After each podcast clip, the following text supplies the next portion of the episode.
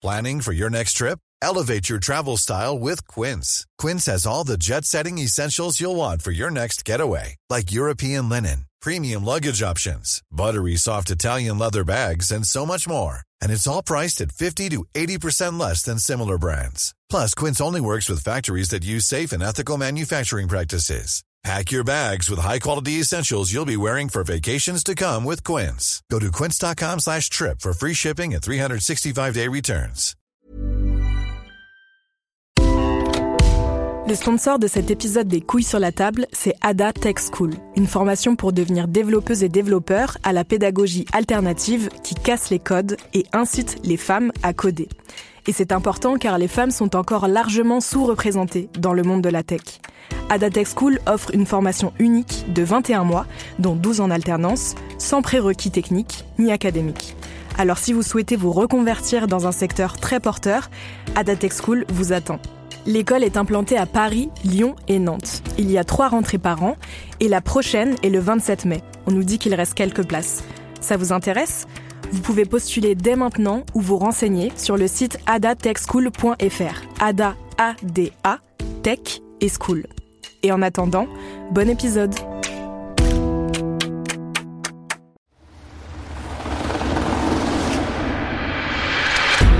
Ce soir, le plus difficile n'est pas qu'elle ait appris, c'est qu'elle soit d'abord allée en parler à un autre que lui, son tuteur. Ce demeuré inculte qui porte des Nike sous sa djellaba. Elle n'est pas rentrée pleurer dans les bras de son père, elle est allée en voir un autre. Est-ce que ce type t'a appris à nager? Est-ce qu'il a parcouru tous les magasins de la ville pour trouver le jouet que tu voulais? Est-ce qu'il a sacrifié ses soirées pour être sûr que tu connaissais ta récitation Est-ce qu'il t'a appris à faire un exposé? Est-ce qu'il s'est cassé la tête le soir dans sa chambre pour rattraper son retard en mathématiques et pouvoir t'expliquer l'exercice du lendemain? Est-ce qu'il t'a regardé tourner dix fois de suite le froid sur le manage avec le petit éléphant qui te plaisait tellement? Est-ce qu'il t'a porté sur ses épaules pour que tu ne rates rien de la parade des princesses alors qu'il avait déjà mal au dos? Est-ce qu'il s'est relevé la nuit pour te donner de l'eau quand tu faisais des cauchemars? Est-ce qu'il t'a emmené voir des dauphins sept fois de suite parce que tu les adorais? Est-ce qu'il a plié tes vêtements après les avoir repassés jusqu'à l'année dernière? Est-ce qu'il s'est demandé comment payer tes frais d'inscription quand ils ont augmenté? Est-ce qu'il a fait la queue deux heures pour être sûr que tu verrais Laurie? Est-ce qu'il s'arracherait un rein avec les dents si tu en avais besoin? Virginie Despentes, Vernon Subutex.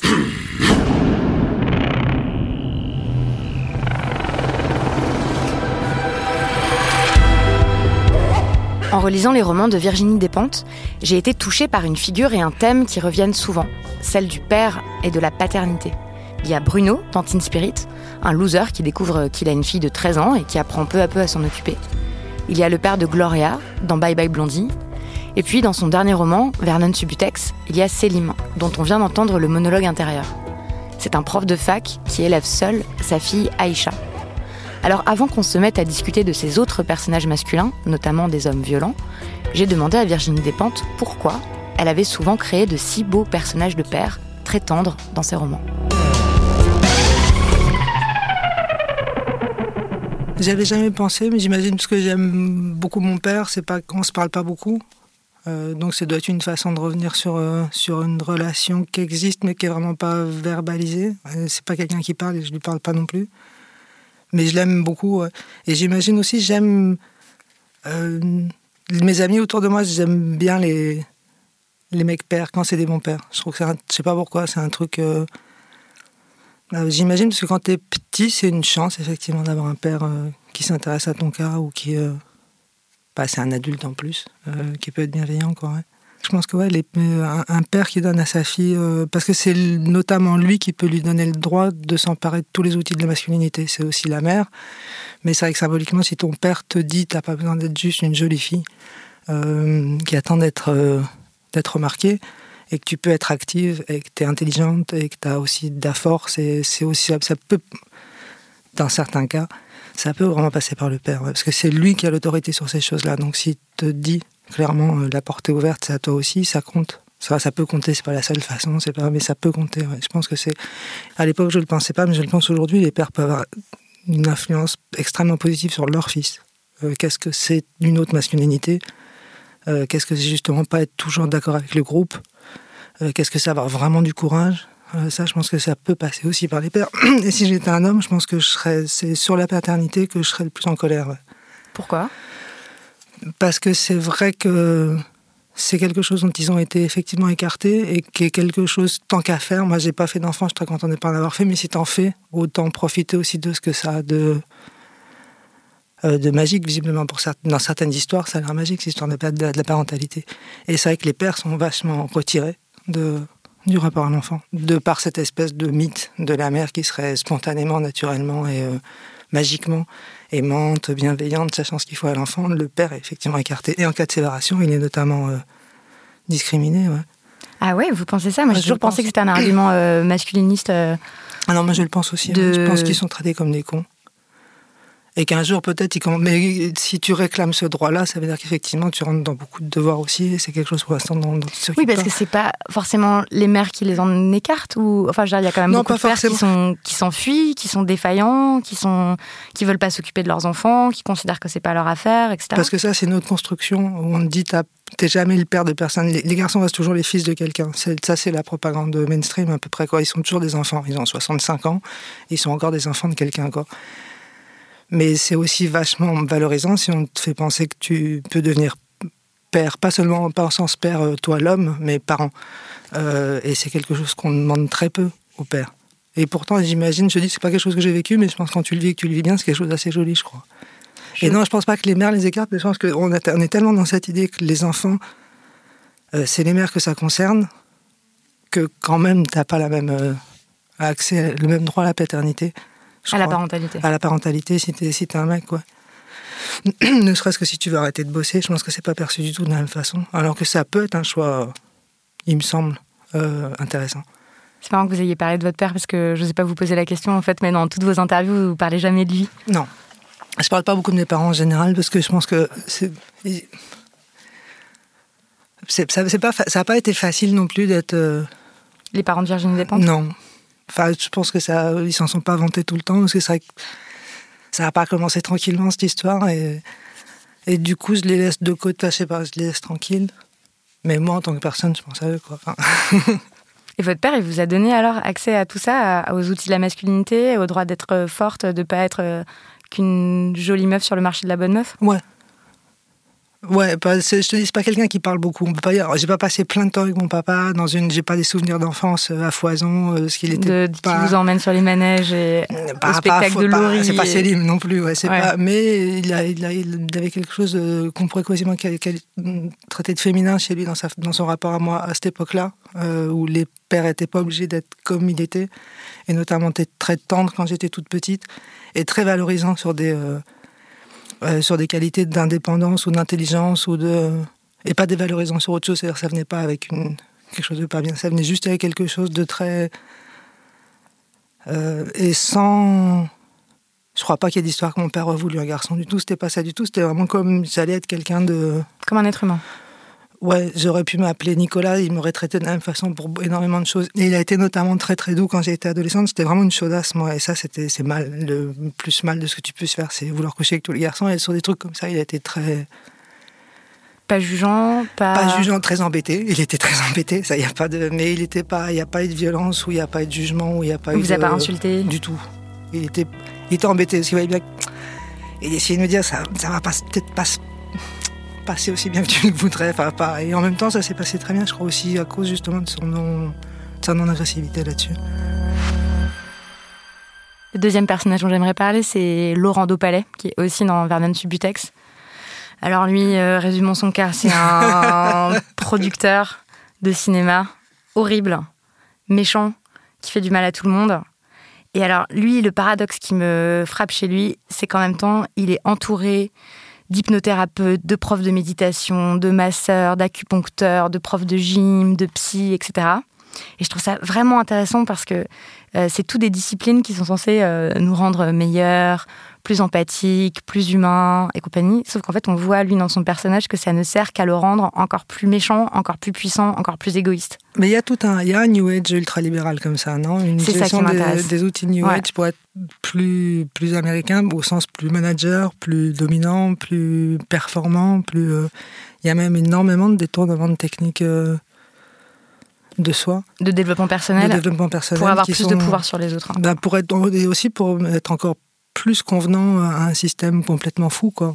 Non, pour être encore plus performant dans un système ultra barbare d'un libéralisme complètement. Et, ça aide. Effectivement, on a besoin de beaucoup de béquilles pour fonctionner dans un. Et je trouve que plus tu montes vers des gens qui ont des postes de pouvoir, plus tu te retrouves effectivement avec des gens qui ont plein d'outils techniques euh, effectivement totalement dévoyés, non? Parce que lui, c'est vrai que ça l'amène jamais à aucun questionnement sur euh, rien, ou aucune spiritualité d'aucune sorte, mais et j'ai l'impression de le connaître, de connaître des mecs comme ça. Mais ce qui est intéressant pour moi quand je compose le personnage de Dopalé, c'est qu'il a énormément de caractéristiques strictement féminines. Il est au régime, il fait beaucoup de sport, il est très embêté quand il grossit, euh, il est très euh, vigilant à ce que pensent les autres, et en même temps, c'est vraiment l'alpha mâle dans son milieu euh, professionnel. J'ai vu aussi que vous, vous aimez bien toutes ces techniques-là. Vous, vous aimez bien euh, l'astrologie, vous aimez bien euh, les trucs de magie, vous aimez bien le tarot. Ouais, je connais tout ça très bien. Euh, pas, pas très bien, mais je connais tout ça. Je fréquente tout ça beaucoup depuis très longtemps. Et, et je ne sais pas si je m'en sers comme dopalé ou mieux. J'espère mieux, mais va savoir. Ouais. Et dans toutes ces disciplines-là, aussi, quand même, il y a un truc qui m'interpelle toujours un peu, c'est que, par exemple, sur le genre, euh, les thérapeutes, euh, les, euh, même toute la spiritualité un peu New Age et tout, on peut pas dire qu'ils soient hyper progressistes, quoi, avec leurs appels à toujours reconnecter avec son féminin intérieur, son féminin sacré. Non, là, ils sont pas encore au point, mais ça pourrait venir. Parce que la magie, par exemple, tout ce qui est magie, comme travail sur des énergies, c'est quelque chose qui a été réprimé comme une discipline féminine. Ce qui a été vraiment réprimé, c'est l'exercice des, des, femmes de la discipline. Et aussi encore aujourd'hui, ça fait truc, tous ces trucs-là, c'est des trucs de bonne femme, quoi. Donc il y a un moment, j'imagine qu'on va faire une réappropriation féministe de, toutes ces techniques. Euh, Moi, j'aime bien tirer des yikings. Par exemple. Mais c'est vrai que le yiking sur le genre, on n'est pas toujours content. Non. On n'est pas toujours à l'aise. Mais on devrait pouvoir écrire à un moment donné le livre des transformations d'une façon qui, soit plus contemporaine, quoi. Hmm. Euh, c'est pareil sur les cartes de tarot. On devrait à un moment donné euh, pouvoir utiliser d'autres cartes un peu moins strictes sur un peu moins fixe sur le genre, quoi. Vous, vous les transformez comme ça quand vous tirez les tarots? Bah, Quand je tire les tarots, j'utilise jamais des, des mots comme féminin ou masculin. Je peux pas arriver à dire à quelqu'un, je vois qu'il faut que tu te réconcilies avec ton côté masculin, ça me viendra pas, quoi. Je verrai pas ça dans la carte. Mais quand je regarde les cartes, je vois bien qu'il y a des hommes et des femmes. Et une personnage androgyne. Quel diable. Mais sinon, euh, et si, il y en a un. Mais sinon, je vois que ça manque un peu de, peut-être qu'il faudrait. De queer, de queerness. C'est ça, un bah, queer. J'ai vu sur internet à Gilles Derstein, une fille de Toulouse, une... il y a une fille de Toulouse qui travaille là-dessus, euh, féministe queer, euh, qui travaille très bien sur les cartes. Elle les mélange et elle travaille très bien. Donc ça va venir à un moment donné, on aura notre jeu, on l'aura. There's never been a faster or easier way to start your weight loss journey than with PlushCare. PlushCare accepts most insurance plans and gives you online access to board-certified physicians who can prescribe FDA-approved weight loss medications like Wigovi and Zepbound for those who qualify. Take charge of your health and speak with a board-certified physician about a weight loss plan that's right for you. Get started today at plushcare.com slash weight loss. That's plushcare.com slash weight loss. plushcare.com slash weight loss. Hiring for your small business? If you're not looking for professionals on LinkedIn, you're looking in the wrong place. That's like looking for your car keys in a fish tank. LinkedIn helps you hire professionals you can't find anywhere else, even those who aren't actively searching for a new job but might be open to the perfect role. In a given month, over 70% of LinkedIn users don't even visit other leading job sites. So start looking in the right place. With LinkedIn, you can hire professionals like a professional. Post your free job on linkedin.com slash people today. Le troisième personnage euh, dont je voudrais qu'on parle, c'est celui de Patrice, qu'on a évoqué dans, dans, le premier épisode. Patrice, c'est donc euh, un mec euh, violent, très violent. c'est un père qui adore ses enfants. Il dit que c'est pas la prunelle de ses yeux, mais c'est la moelle de ses os. Donc c'est aussi un exemple, super exemple de père. Sauf qu'en même temps. Enfin, c'est ce qu'il dit. Oui, lui, dans son cas, c'est ce qu'il nous dit. Mais après, dans les fêtes, on le voit pas souvent avec ses enfants. Hein. C'est vrai. On peut pas. Par contre, euh, ce qu'on sait tout de suite, et ça, ça, dure sur 20 pages, c'est que c'est un mec euh, violent avec la mère de ses enfants, qui la tabasse et qui lui pète la gueule et qui la frappe euh, sans arrêt. Vous écrivez qu'il a toujours levé la main sur ses copines. Toutes, il peut tirer une meuf un soir sans lui mettre une mandale, mais dès que ça devient une histoire, il y a la première claque. Et pendant cette vingtaine de pages, vous décrivez en détail le mécanisme, c'est-à-dire qu'on est dans sa tête à lui. On voit tout ce qui se passe. Il y a ces monologues incendiaires euh, parce que sa copine n'a pas euh, acheté ce qu'il voulait à manger. Et puis après, elle pleure, et puis il s'excuse, il croit vraiment qu'il va arrêter, mais en fait, il recommence, quoi. Il la tabasse encore et encore. Et je me demande. Euh, alors, bon, déjà, comme lectrice, ça produit un, drôle d'effet hein, de lire pendant 20 pages ce monologue intérieur, parce qu'en fait, à la fin, on est désolé pour lui on est en pleine empathie en fait avec ce mec super violent. Et je me demandais euh, comment vous aviez fait en fait pour vous approcher de ça, pour regarder ça en face, pour euh, savoir à quoi ça ressemblait en fait de l'intérieur un mec violent, parce que des mecs violents il y en a énormément. Il y a 225 000 femmes euh, chaque année qui sont victimes de violences conjugales en France. Ça veut dire qu'il y a au moins 225 000 mecs qui leur tapent dessus. Donc c'est très fréquent, très répandu. Et en même temps, on n'a jamais entendu. Ce... Enfin moi, j'ai aucun souvenir d'être qu'une écrivaine ou un texte et tout me fasse arriver aussi près quoi de, de ce que c'est en fait à l'intérieur de la tête de ces mecs-là. Comment vous avez fait? Bah, Déjà parce que moi j'ai des amis qui sont des mecs violents. Euh, certains je les suis vite, d'autres je les suis très tard. Parce que des fois tu peux être très proche de quelqu'un et tu comprends très tard ce qu'il est dans sa vie privée vraiment. Et d'autres je les suis vite pour d'autres raisons. Et certains d'entre eux me sont vraiment proches. Donc euh, quand c'est quelqu'un que tu connais très très bien, c'est pas la, c'est pas la même chose parce que tu cherches en tout cas à comprendre ce qui peut se passer entre la personne que tu connais et la personne euh, qui vient dans le privé. Que tu te rends compte aussi quand tu connais des gens violents, qui ont conscience d'être violents, que c'est super compliqué à changer. J'imagine que quand tu es pédophile, ça doit être un peu la même chose. C'est-à-dire qu'il y a des choses aussi quand c'est ton caractère de. Et aussi quelque chose que tu comprends quand tu connais les mecs violents, c'est qu'ils sont toujours des victimes dans leur tête. Au moment où ils mettent une mandale, ils sont des. Euh, à part les psychopathes, et ça, ça existe, mais ça, j'ai pas d'amis psychopathes à ce niveau-là, quoi. Mais des gens avec qui moi j'ai pu parler, euh, euh, ils ont l'impression qu'il y a un affront qui leur est fait qui est tellement grave qu'ils sont pas obligés de taper, parce que c'est pas, je pense pas que c'est au niveau de l'intelligence que ça se passe, mais que ça se déclenche et qu'ils sont, c'est comme une défense dans leur tête. Non, ils se défendent de quelque chose. Et en fait, l'agresseur, c'est quand même toi, gars. C'est toi qui tapes, donc c'est toi l'agresseur. Et la, deuxième chose qui fait, je pense que je connais des gens qui sont violents et que je peux empathiser à ce point-là, c'est que moi, je suis pas violente, mais j'ai des vrais. Euh, j'ai une violence verbale très forte. C'est-à-dire, je tape pas les gens, mais je peux rentrer dans des violences. Pas d'insultes, mais de, de crise de, de, rage telle que même si je t'insulte pas, de toute façon, c'est comme si je te démolissais. Et du coup, c'est comme si j'étais quelqu'un de violent. Même si c'est pas violent avec des coups, euh, mes états en ce moment, ça va mieux, je tiens à le préciser, mais dans plusieurs histoires, je sais que c'est elle est insupportable, mon attitude, parce que c'est trop de douleur. Et même si c'est de la douleur, ce que ça fait à l'autre, c'est comme si tu le tabassais quand même. Même si c'est pas. Hum, tu casses rien, tu tapes sur personne, mais tant de douleur, euh, tu démolis l'autre. Et du coup, je sais ce que c'est par rapport à des mecs violents. Euh, quand ta réaction, elle va plus vite que ton intelligence, tu sais pas comment la changer. Euh, tu veux pas faire vivre à la personne en face de toi, par exemple, ta, détresse du mercredi matin, parce que tu sais que la personne en face, elle en peut plus de ta détresse du lundi matin, du mercredi matin, du jeudi soir, du... Mais tu tu le mets en route quand même, le... et tu sais que c'est destructeur. Et donc, du coup, c'est... Euh, Patrice, c'est à la fois des gens qui, ont été très proches de moi, et à la fois c'est moi dans, certains aspects. Ma colère à moi, je te dis, ma colère, elle s'exerce pas du tout ça ne viendrait pas à l'esprit de mettre une claque à quelqu'un, euh, dans, le cadre d'un rapport amical ou amoureux. Mais ma violence, je sais qu'elle est, beaucoup plus forte que ce que je peux euh, contrôler. Et je te dis moi aujourd'hui, parce que je crois qu'avec l'âge, tu te fatigues. Donc ça baisse. Donc là, tu peux te contrôler mieux. Mais quand tu as, par exemple, des trucs de colère, euh, c'est tellement. Tu aucun outil pour la contrôler moi, c'est comme ça que je le vis, quoi. Et c'est comme ça que je le vis. Je aller, euh. Et après, dans les gens que je connais qui sont violents, pour moi, la capacité à reconnaître ce que tu fais, elle est décisive. Parce que du moment où tu reconnais que tu as ce problème, peut-être que tu vas trouver une solution pour le. Là où c'est insupportable, c'est des mecs dont tu sais qu'ils sont violents et que tu pourras jamais parler avec eux, ce qui est très fréquent. Et vous restez ami avec eux? Cela, non, parce que tu peux plus être ami avec quelqu'un avec qui tu peux pas parler de quelque chose aussi énorme. Et tu vois que tu as quelqu'un en face qui crèvera plutôt qu'en parler avec toi, mais toi, tu peux pas ne pas en parler.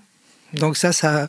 Mais par contre, euh, oui, pour être franche, je suis resté ami proche avec des gens dont je sais qu'ils ont un problème de violence, mais avec... Je les vois se débattre. Comme Patrice, euh, parce que Patrice, il n'arrive pas à s'améliorer non plus. Bah mais non, pourtant, il a l'air un peu conscient. Il va à ces putains de groupes de il Va, voilà, alors c'est ça, ça, que je voulais vous mais demander. Mais c'est ça, c'est qu'il y a très peu d'êtres, je pense, si t'es pédophile, ça doit être pareil. Il y a quand même, si t'es un mec violent, où tu vas?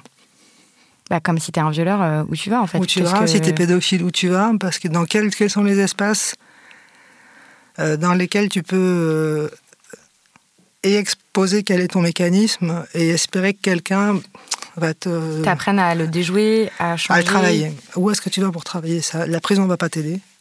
C'est certainement pas en prison que tu vas être moins violent ou moins violeur ou moins pédophile.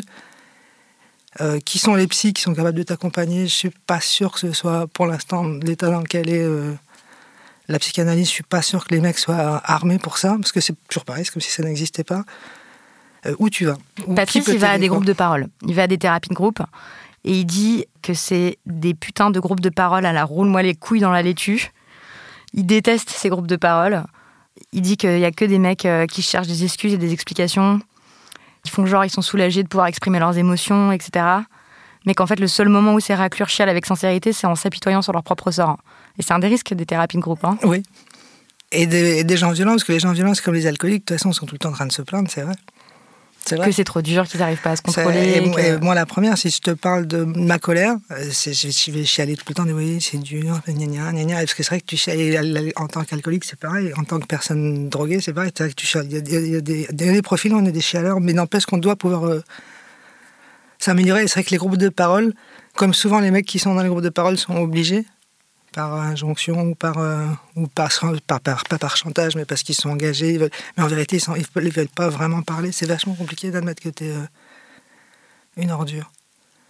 Mais tu es obligé de commencer par là pour, euh, si tu veux éventuellement changer quelque chose, tu es obligé de passer par là. Peut-être que tu réussiras pas à changer en passant par là, mais tu pourras pas changer sans passer par là, en tout cas. Sans, donc sans reconnaître sa propre responsabilité. Ouais, et que tu peux changer quelque chose dans tes stratégies d'interaction, dans ton comportement et dans ton caractère. Tu peux même. Mais, mais la colère, c'est un truc vraiment particulier, ça je le sais là d'expérience, c'est que ça va tellement vite. C'est comme si tu avais un. C'est pas une excuse là, mais je sais que c'est vrai que ça, la colère, c'est le principe de la colère, c'est que tu es déjà en colère avant d'avoir pensé que tu allais peut-être te mettre en colère, c'est plus rapide que toi. Ça te dépasse. Euh, et ça ne doit pas te dépasser. Enfin, tu dois trouver comment. Mais il faut agir vachement en amont, j'ai l'impression. C'est super compliqué, parce qu'il faut remonter, remonter, parce que c'est faut remonter bien avant le moment où. Pas, pas au niveau du temps, hein, pas au niveau de la, du souvenir, mais dans ton comportement, il faut remonter pour trouver ce qui c'est super chiant en plus parce que c'est pas intéressant de réfléchir. Tu vois ce que je veux dire? C'est pas intéressant de réfléchir à soi-même de cette façon-là et en même temps, si tu le fais pas, bah, tu peux pas changer. En même temps, Patrice, il a pas très envie de changer. Mais Patrice aussi, c'est pas seulement ça, c'est aussi un personnage. Parce que moi, ce qui m'a vachement marqué, c'est que j'ai l'impression d'avoir connu pas mal de gens, euh, et vraiment pas une majorité, une rien, mais quand même pas mal de gens de l'ultra-gauche, euh, qui étaient des gens violents dans, dans le privé, euh, qui n'étaient pas du tout connus pour ça, et qui n'étaient pas du tout prêts à le reconnaître. Et ça, ça m'intéresse vachement. C'est comment est-ce que tu peux être politiquement à l'ultra-gauche avoir ce comportement, ça ok, parce que ok, c'est ta merde, t'es comme ça, mais ne pas le reconnaître et ne pas comprendre que là, ce que tu es en train de faire, bah, politiquement, c'est super intéressant. Parce que si toi, chez toi, ta force, tu l'utilises comme ça, qu'est-ce que, comment tu fais par rapport à ton discours politique global? À quel moment tu mens? À quel moment. Mais tu peux pas faire les deux. Il peut t'arriver les deux, mais pas si toi, tu n'essaies pas de concilier les deux dans ta, conscience et dans ton discours. Quoi. Si tu n'es pas capable de prendre la parole en disant voilà, je suis un mec qui a un gros problème de violence, mais et ça, ça m'intéresse. C'est un, des points, parce que Vernon Subutex, ça tourne beaucoup sur qu'est-ce que c'est que la gauche radicale et à quel moment on a perdu le dossier, momentanément peut-être, mais en tout cas on l'a momentanément perdu à mon avis. Et notamment sur ces trucs de genre, à l'ultra-gauche, comment est-ce qu'on a pu passer à ce point à côté des problématiques de genre pendant aussi longtemps? Et à ce point ne pas s'interroger sur nos propres pratiques euh, domestiques pendant aussi longtemps.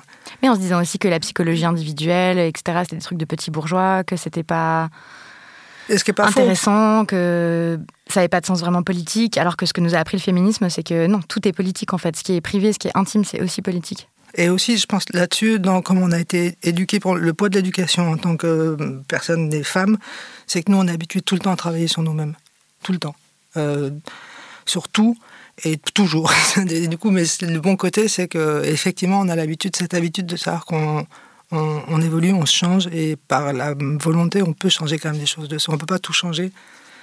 Et notamment, je crois que la volonté, ça suffit pas, mais on peut beaucoup euh, se transformer. je pense que ça, c'est un des trucs qui fait. Moi, il me semble que les, femmes vieillissent vachement mieux que les hommes à cause de cette idée de tout le temps se remettre en question, vouloir évoluer, et vouloir être des gens avec qui en parler. Enfin, c'est quand même euh, la nature des amitiés féminines. et aussi pouvoir admettre, je déconne. C'est un truc en tant que meuf, c'est très facile à faire De dire, ok, j'ai merdé. Ouais, je déconne. C'est pas un truc, euh, c'est pas très facile à faire, mais c'est beaucoup plus facile à faire parce qu'on on n'est pas du genre euh, des, justement des vainqueurs tout le temps, des dominants. Des... Donc dire, euh, j'ai un problème, il faut que je le solutionne, nous paraît, je pense, c'est moins difficile que, que pour un putain de mec, quoi. Parce que Patrice, il reconnaît hein, que c'est quand même un problème. D'ailleurs, sa femme le quitte et tout. Bah, c'est là qu'il est Mais pas en très même temps, il est pas très clair. Parce que. Il n'est pas très réaliste comme personnage masculin. Il pourrait être peut-être un trans à la limite, mais un personnage masculin. Mais bon, j'avais envie de le faire Ouais. comme ça. Parce que si lui, il reconnaît pas, par contre, là, ça devient trop compliqué pour moi de parler ce dont je veux parler. Il faut que Vernon. Enfin, ah, c'était plus simple. Mais c'est pas très réaliste. En général, les mecs violents veulent pas. C'est comme les violeurs. Je pense que souvent, ils ont quand même une tendance à changer les mots. Oui, à dire euh, je me suis énervée, elle m'a saoulée, euh, je l'ai tapée, Elle est se folle. victimise. Elle est folle, elle est violente, elle est dangereuse. Qu'en général, quand les mecs tapent sur leur meuf, tu remarqueras que 9 fois sur 10, ils trouvent qu'elle est violente. Ils ont peur de dormir des fois qu'elle les tue la nuit. Enfin, c'est en général, il y, a- il y a un vrai retournement de la situation dans la, dans- dans la violence, ouais. Ouais, mais en même temps, il y a aussi un truc qu'on entend beaucoup, et c'est un peu, ça me faisait un peu penser à ça, ce que vous disiez là sur la violence verbale et psychologique et tout. Et je sais pas quoi répondre à ce type de discours, mais quand je parle des violences conjugales, l'argument qu'on me donne tout le temps, c'est ah oui, mais les femmes aussi, elles sont violentes. C'est juste qu'elles tapent pas, mais elles sont violentes avec des mots. Donc à la fin, ça fait la même chose, et donc en fait, c'est équivalent. Mais c'est pas vrai. Sauf que c'est pas vrai. On ne sait. Bah, quand t'es vivant ou quand t'es pas vivant, il y a une vraie différence. De toute façon, mort ou vivant, il y y a- il y a vraiment une différence entre les deux. Donc si t'as as été insulté et que t'es encore vivant, c'est quand même pas du tout pareil qu'être morte. C'est très- Non, mais voilà. alors, vraiment, il y a deux mondes. Après, c'est vrai, de toute façon, qu'on est, on- justement, on est là, nous aussi, oui, des fois on est négatif, des fois on est manipulatrice, des fois on est des personnes courantes. Donc il y a des meufs, c'est des, c'est des emmerdeuses finies, ou même des meufs qui sont destructrices, ça c'est évident. Pas là-dessus, c'est.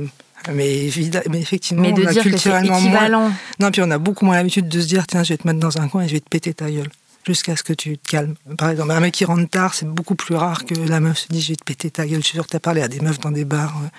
C'est plus rare, c'est tout quoi. Mm. Et c'est pas physique. Parce que si on voulait se mettre avec des tout petits mecs, euh, on arriverait très bien à taper dessus aussi quoi. Donc ouais, c'est une permission culturelle, c'est une. Mais aussi, ouais, Patrice, il dit qu'il a pas envie de renoncer à sa violence parce que, en fait, euh, ouais, que qu'est-ce qui va lui rester en fait s'il a plus sa violence? Qu'en fait, il y a des situations où les gens sont bien contents qu'il soit violent. Que quand il y a un mec qui se fait emmerder dans le métro et que lui, il fait en sorte qu'il se fasse respecter, bah, les gens sont très contents en fait qu'il intervienne. Ouais, là, c'est vraiment plus une réflexion sur la violence en général, Mm. euh, parce que c'est vrai que c'est vachement, c'est valorisé. Euh, tout le monde respecte la violence, pas la, justement pas la violence conjugale, mais la violence dans la rue. Euh, tout le monde la respecte. Il n'y a que ça qui fait qu'on ne prend au sérieux. Euh, si les gilets jaunes cassent pas tout, euh, c'est pas les gilets jaunes. On les écoute pas, quoi. Enfin, je veux dire, faut vraiment. Sinon, c'est des Catalans. Les Catalans, tout le monde s'en fout de leur, de leur combat. Il est pacifiste. Toi, il, personne Et du mort, coup, tout le monde s'en fout. Tout le monde s'en fout. Donc c'est super compliqué. Et aussi, je le sais justement parce que moi, je peux faire des colères spectaculaires. Les gens adorent ça. Un, ça marche super bien. En C'est général, efficace. si tu fais une vraie grosse colère, mais hum, il y a de fortes chances pour que tu obtiennes ce que tu veux. Et en plus, les gens autour de toi, je pense que c'est un des trucs. euh, Enfin, moi, je l'ai remarqué de ça depuis que je suis enfant.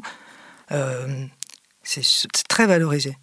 Le- bon, pour une fille, c'est un peu touchy, mais c'est quand même valorisé.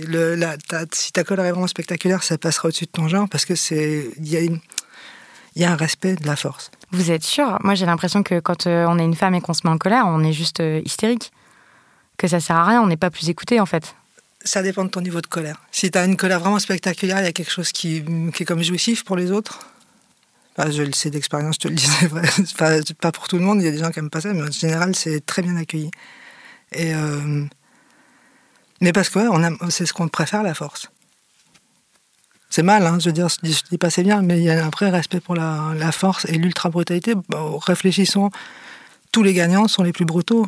non tous les pays qui ont été gagnants, euh, tout ce qu'on a déterminé, ça a été comme ça. Qui est le plus meurtrier, qui est le plus violent, qui est le plus brutal. Tout, est déterminé comme ça dans la guerre, mais aussi dans le marché.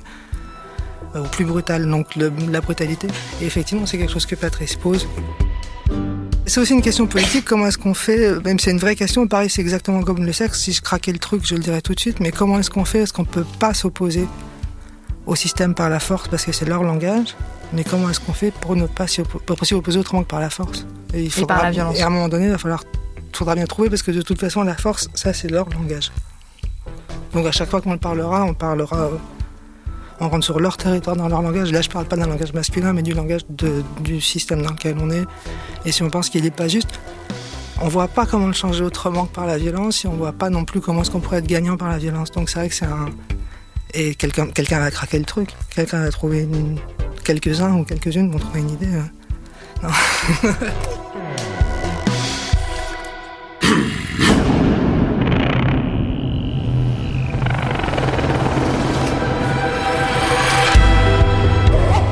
Dans le troisième épisode de ce grand entretien avec Virginie Despentes, il sera question de cinéma et plus précisément de ce que le féminisme change à notre rapport au cinéma. D'un point de vue féministe, quasiment du cinéma, on peut tout mettre à la poubelle. Et aussi de littérature. Tu peux pas avoir un Welbeck féminin, ça c'est clair. Euh, déjà parce qu'on reconnaîtra jamais en France à une femme l'intelligence qu'on peut reconnaître à Welbeck. Et de deux, parce qu'effectivement, si elle arrive avec un physique aussi difficile que celui de Welbeck, on parlera que de ça en fait. Vous retrouverez cet épisode, comme tous les autres, sur toutes vos plateformes de podcast. Si cette conversation vous plaît, vous émeut, vous questionne, alors parlez-en autour de vous et vous pouvez aussi toujours m'écrire à l'adresse les couilles sur la table binge.audio.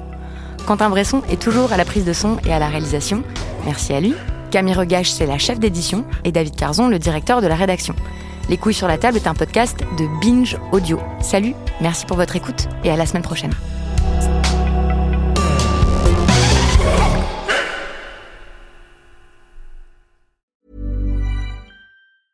Hey, it's Danny Pellegrino from Everything Iconic. Ready to upgrade your style game without blowing your budget? Check out Quince. They've got all the good stuff shirts and polos, activewear, and fine leather goods, all at 50 to 80% less than other high end brands. And the best part? They're all about safe, ethical, and responsible manufacturing. Get that luxury vibe without the luxury price tag. Hit up quince.com slash upgrade for free shipping and 365 day returns on your next order. That's quince.com slash upgrade.